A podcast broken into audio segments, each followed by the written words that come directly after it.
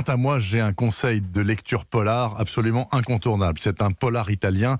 Voilà ce que je peux vous en dire. Il n'y a pas si longtemps, Denis Carbone était un flic véreux. Ses supérieurs lui ont sauvé la mise de justesse. Il est désormais placardisé au commissariat de Posillipe. C'est le secteur le plus calme et le plus chic aussi de la bonne ville de Naples où il ne se passe quasiment jamais rien. Jusqu'à ce jour du mois d'août où Teresa, la secrétaire du service et amante occasionnelle de Carbone d'ailleurs, passe une tête pour dire il y a du boulot. Un 8,75. Oh putain, dit Carbone. Du free jazz. Enfin. Direction une énorme villa rose de la Via del Marzano, avec palmiers nains, majordome sri-lankais, tourelle et tout le tintouin. Au sol, dans le jardin, une femme d'une quarantaine d'années, la tête explosée par sa chute.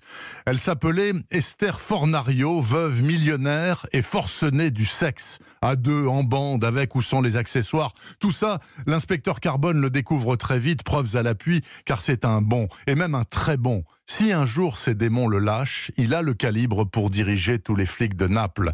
Ces démons s'appellent Macallan et Laura, un grand whisky écossais et un grand amour passé. Très souvent, Macallan et Laura le poussent vers le Copacabana. C'est un bar tort où l'on sait quand on entre, mais jamais quand on ressort. C'est pourtant là que Carbone réfléchit le mieux. Et c'est là que, pas à pas, envers et contre tout, il va résoudre le mystère de la mort d'Esther Fornario. Alors faisons simple, j'ai tout adoré dans ce bref polar d'Angelo Petrella. L'intrigue efficace et 100% criminelle, sans l'ombre d'une thèse sociologique à l'appui. Le style Très vif, rapide, souvent très drôle. La cohorte de flics déjantés, dangereux, Carbone à leur tête, bien entendu, personnage inoubliable. Et puis Naples, évidemment, décor somptueux de la tragédie d'Esther Fornario.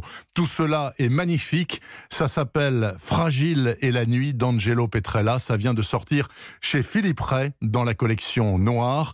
Courez l'acheter dès la réouverture des librairies, bien sûr. Et ça, on l'attend avec beaucoup d'impatience, notamment Nicolas Caro et moi.